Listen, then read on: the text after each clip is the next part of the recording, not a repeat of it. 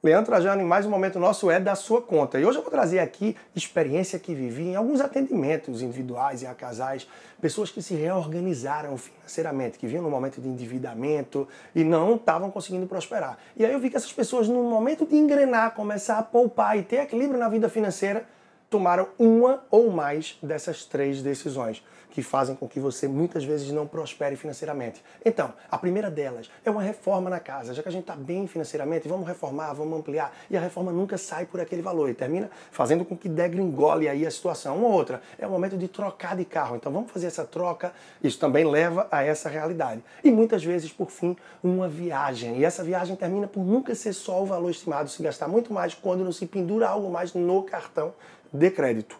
Bom, aí a reflexão para você acerca dessas três atitudes que podem degringolar a tua vida financeira no momento de retomada. E se você quer acompanhar um pouco mais, Leandro Trajano e o meu perfil no Instagram é Personal Financeiro. Um grande abraço e até a próxima.